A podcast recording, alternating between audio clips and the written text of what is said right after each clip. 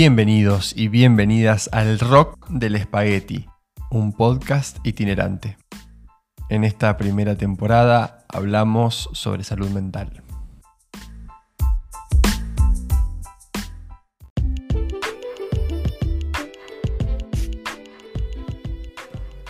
En el capítulo de hoy vamos a ver trastorno bipolar. Vamos a hablar sobre eso, ¿o no? Sí. Sí, Sí, nos sí. pusimos de acuerdo y vamos a hablar de eso. Bárbaro. Bueno, ¿qué es el trastorno bipolar? ¿Qué es el trastorno bipolar? Bueno, la verdad que cada vez que pienso en el trastorno bipolar, pienso como en... Pienso en el uso que se le da socialmente, primero. Que se le da como un uso de que cualquier persona es bipolar. Mal, sí. Y, ah, este, claro, no, pero ¿qué te pasa? Vos sos bipolar. Que a la mañana empezaste, que estaba todo re bien y ahora que te bajoneaste. ¿No? Y eso es como que se escucha mucho, ¿no? Sí. Eh, hubo un tiempo, ahora no tanto, pero como que hubo un tiempo como que sí, como, ah, bipolar. uh, Por este- todo eras bipolar. Claro. Por- o sea, Sí, tu te- ca- Te no, real. no, sos bipolar. Tenías un cambio de humor medio repentino y era como, uy, qué bipolar que sos. Y después conocí la palabra eh, ciclotímico, que en realidad... sí, ¿no? Dale, dale, dale. No, no, eh, ¿querés explicarlo? Sí, sí, en realidad. Te sí. reíste, así que ahora me tenés, me tenés que explicar. Sí, la, la ciclotimia es un término eh, un, poco, un poco antiguo. Hoy no, no, no voy a decir que está en desuso, pero no tiene un uso como tan como hace un tiempo. Eh, hay algunas líneas lo trabajan más, el tema de la ciclotimia. Pero tampoco alude como a esta cosa tan brusca. O sea, me parece que hay un concepto que socialmente se sostiene mucho, que es como que eh, el trastorno bipolar es cambios bruscos del Sí. temperamento, cambios bruscos en los gustos, en las emociones y en las cosas. Y no, nada más lejos de eso. El trastorno bipolar no tiene nada que ver con cambios bruscos en el ánimo.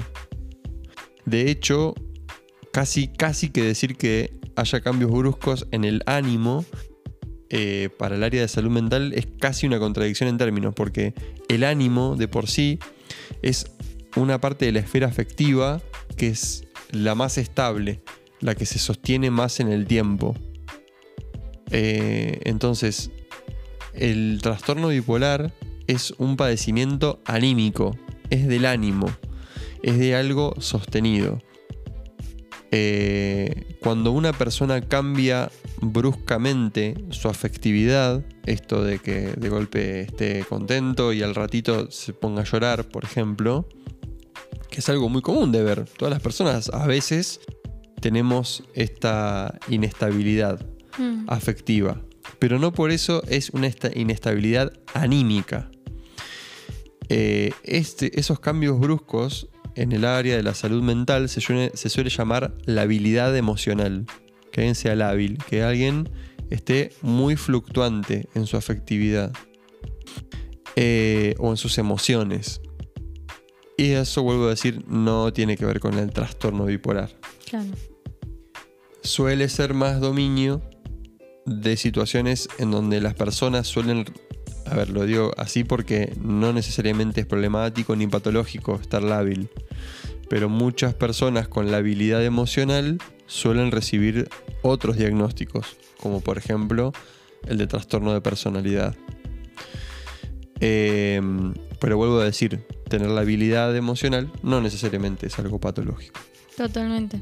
Sí, porque po- a veces por periodos eh, puede suceder que una persona se sienta bien y después se sienta mal y eso no quiere decir que sea bipolar. Creo que socialmente el diagnóstico está muy...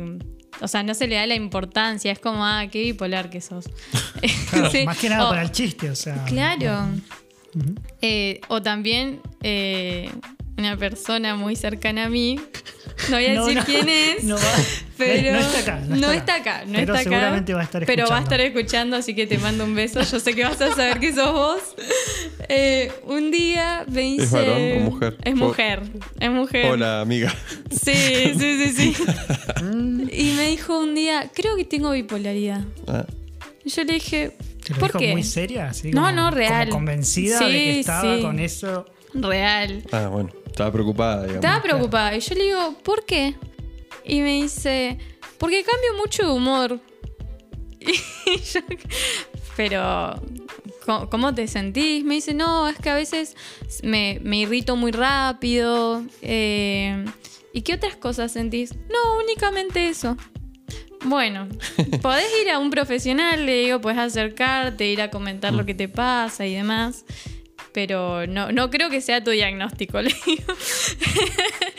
y bueno, la verdad que eh, eh, ella pensó porque es lo que se conoce. Mm. O sea, uno está acostumbrado a tener cambios de humor que son eh, comunes. O sea, es normal que una situación quizás te afecte y tengas eh, que te afecte capaz inconscientemente, que aún no entiendas bien por qué te afecta o por qué te hace sentir así y vos creas que eso es un problema. Como que creo que a veces la gente piensa que sentir es un problema Mm. y por eso problematiza esto de, ay, soy bipolar. O porque otra gente le ha hecho sentir que Mm. está mal eso, o sea, sentir así. Totalmente. Totalmente de acuerdo, chiques. Eh, claro, y sobre todo, bueno, esto que hay emociones que se rotulan fácilmente como buenas y malas. Eso también, Claro. ¿no? Como sentirme bien o sentirme mal. Como si, por ejemplo, las emociones desagradables sean malas y las emociones agradables sean buenas. Claro. Pero hay emociones desagradables que, digamos, a ver, a priori yo diría que ninguna emoción es mala y de hecho no elegimos las emociones que tenemos, así que simplemente están ahí. Eh, lo difícil es, hay olas que son difíciles de surfear, eso es, es- es cierto. otra cosa, sí, pero las olas están ahí, no, son parte del mar, digamos. Eh, pero bueno, como otra vez en, esta situación de, bueno, de qué se trata el trastorno bipolar, eh, volviendo como un poco a definiciones un poco más tradicionales, el trastorno bipolar es un padecimiento anímico. Es un padecimiento anímico que hoy eh, se dice que hay un espectro bipolar. Yo no estoy como muy de acuerdo con esa definición, que son definiciones más actuales, pero no estoy muy de acuerdo con ellas porque como que incluye un grupo de, de vivencias que para mí hacen que se meta como mucha gente en la bolsa del trastorno bipolar.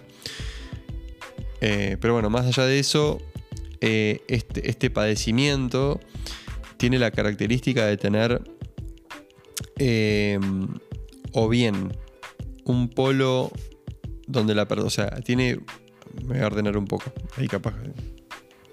Sí, el truco. tu- tu- Sí, tunear ahí ahí. el truco de la edición. El truco de la es edición, sí, o lo dejamos así, o lo dejamos así porque... Está bueno yo, me- mostrar que, que me- tampoco sale todo perfecto de una. Me puedo trabar, señor, señora, me puedo trabar, no pasa Y es nada. normal. No, y no venga a decir que está mal. No pasa nada. re- re- Y no tiene trastorno bipolar. Y no Claro. tengo trastorno bipolar y sigo siendo un ser humano. Sigo siendo un ser humano, así que lo vamos a dejar eso ahí. Ese trastabilleo lo vamos a dejar. Bueno, pero sí voy a retomar y ordenarme un poco mejor. El trastorno bipolar es un padecimiento anímico que puede tener la persona episodios depresivos o episodios maníacos. Los episodios depresivos es cuando el ánimo baja, ¿no? Para el lado de la tristeza, eh, la pérdida de sentido vital, mm, las pocas ganas de eh, realizar tareas, eh, el poco disfrute de, tareas habituales. Eso es como el polo depresivo. Y en el polo maníaco es como al revés, un ánimo que es, la contracara de la depresión, que es la manía, llamamos así. Un ánimo elevado, eufórico, con una confianza este, exacerbada, verbo- domina la verborragia, la expansividad. Eh, eso, digamos, trae muchos problemas. Y esto, cabe resaltarlo, no es que es, la persona le pasa eso un ratito. ¿no? Porque una persona puede decir, bueno, yo, ponerle que voy a una fiesta. ¿no? Voy a una fiesta hoy y estoy como, no sé, porque el entorno de la fiesta me, no sé, me exalta y estoy saltando y súper enérgico y ta, ta, ta, ta, ta. Y vamos a suponer que sigo de fiesta. son las 6 de la mañana y no me dormí, como, qué sé yo, a las 6, 7, 8, no sé, a una persona después de estar toda la noche bailando y qué sé yo, le da sueño. Hagamos de cuenta que esta persona no le da nada de sueño y sigue, y sigue, y sigue, sale a la calle y continúa despierto, vivaz, activo, realiza gastos desmedidos, conductas este, hipersexualizadas, etc. Todo en más, todo en exceso, pum, pum, pum, pum. Y no un día más, dos días más, tres días, cuatro días, insomnio, no duerme, la persona sigue arriba, se pone a escribir, escribe notas. Ese, esa es la manía. No dura un ratito. Claro. ¿sí? Los criterios diagnósticos mm, más actuales dicen que eso tiene que durar por lo menos cinco días. Cinco días la persona tiene que estar así para tener criterios clínicos de manía. ¿Sí? Entonces, cuando a mí me dicen, ah, no, pero le cambia el humor, bueno, no, eso no es trastorno bipolar. Y la manía son cuadros muy severos. Imagínense una persona así. Sí. Son cuadros muy, muy severos que, eh, de hecho, la manía es un criterio de internación. Las personas, por lo general, eh, requieren internaciones porque es muy difícil el manejo en la casa. Ojalá se pudiera y si se puede, mejor. Mejor, porque la internación, de acuerdo a la ley de salud mental del año 2010, es una maniobra de las más restrictivas. Yo no estoy a favor de internar a una persona, digo, pero eh, son situaciones eh, clínicas de salud mental muy, muy severas. Claro. Em, que requieren este, eh, contención psicofarmacológica, atención psicoterapéutica, acompañamiento de un servicio de, de enfermería adecuado. Entonces son padecimientos muy graves. Por eso cuando se dice, ah, sí, bipolar, bipolar, ojo, ¿no?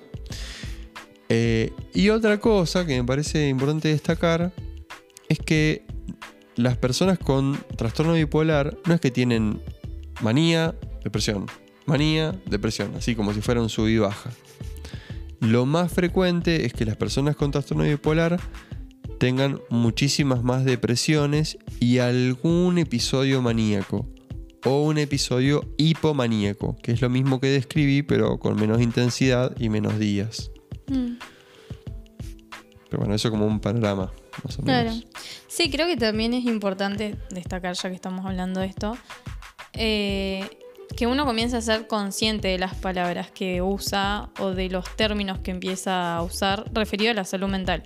En realidad, referido a cualquier cosa, ¿no? Uno tiene que ser consciente, pero en esto de decirle a una persona, che, qué bipolar que sos, eh, cuidar las palabras, que también se trata un poco de ser responsable afectivamente con el otro, ¿no? Eh, porque crearle un miedo a otra persona de que está atravesando un trastorno que no conoce, que eh, es también peligroso. O sea, empezar a cuidar un poco las palabras que uno utiliza. Totalmente, totalmente de acuerdo. Eh, se genera un estigma no solamente sobre la persona que recibe eso, sino sobre el resto de las personas que viven este padecimiento, que es Totalmente. muy severo y que, bueno, requiere de muchos cuidados, de mucha presencia, de cuidarse también uno mismo. Eh, sí, muy importante eso. Con psicofármacos se puede vivir como de una manera más estable o qué función cumplirían ahí. Y sí, sí, sí. eh, La, la idea es prevenir los episodios. Eh, son más que nada. Eh, la función que tiene es eso: disminuir la cantidad de episodios y que los episodios no sean tan eh, ostensibles, digamos. Claro. Sí, sí, sí, sí. Hay personas que tienen un padecimiento más ligero y otros más severo, que requieren internaciones, Claro. etcétera. Pero otras personas no, con medicación están, están controladas, están bien. claro. Pero sobre todo lo más importante, más allá de la medicación, que es importante, es la contención familiar, la presencia de personas que con mucho cuidado, con mucho cariño, estén cerca de la persona y estén atentas a los signos más incipientes de descompensación. Que en algunas personas suele darse la irritabilidad, es una, un síntoma que suele asociarse sobre todo a algunas depresiones bipolares. Este, sí, eso su- suele estar presente. Pero bueno, la irritabilidad sola, no, nada, qué sé Ah, claro. yo. Hay personas que son más mecha corta que otras. Aparece todo el está. tiempo, es que Está todo sí. bien. Sí, Yo sí. también tengo momentos que estoy re irritable y acá estoy, digamos. O sea, Hoy este, estoy irritable. Eh, Hoy estoy claro. irritable. Sí. Tal cual. sí, bueno, sí. pero por eso es importante lo que decías vos. O sea, creo que en cada una de las cosas o los temas que vamos a ir tocando, eh, la contención familiar es muy importante. Sí, sí, sí. El acompañamiento en general, creo. Eh, obviamente pensando en, el acompañamiento familiar, de amigos, etcétera. Eh, el acompañamiento de la sociedad, ¿no? Creo que como sociedad de todas formas vamos cambiando un par de cosas. Eh, pero nada, esto, dejar de estigmatizar ciertas enfermedades, que se pueda decir plenamente cómo uno también se siente respecto a padecer un trastorno y que esté bien, se entiende que no sea como tabú, que no siga siendo tabú, porque encima este tipo de trastorno suele ser re mal visto. O sea, no suele ser como, tengo trastorno bipolar. Uy. Claro. Sí, sí, sí, sí. Y vos decís, y, y capaz en esa persona que a mí siendo más chica me ha pasado, ¿eh? Como qué mal que la debe estar pasando esa persona. Y no debe ser tan así. Yo hoy en día creo que no, o sea, que no tengo que ponerme en esa posición, ¿no? Y estaría bueno que, que se pueda repensar cómo uno piensa eh, estos trastornos y cómo piensa las personas que padecen esos trastornos. Totalmente de acuerdo. Yo no tengo nada para aportar. Mi, mi- Bueno, sí, estamos, estamos bien. Podemos dejar acá y despedirnos hasta la próxima. Hasta la próxima. Ahora sí los saludo porque si no Julie me va a... Bueno, gente, hasta la próxima. Vayan a terapia. Adiós.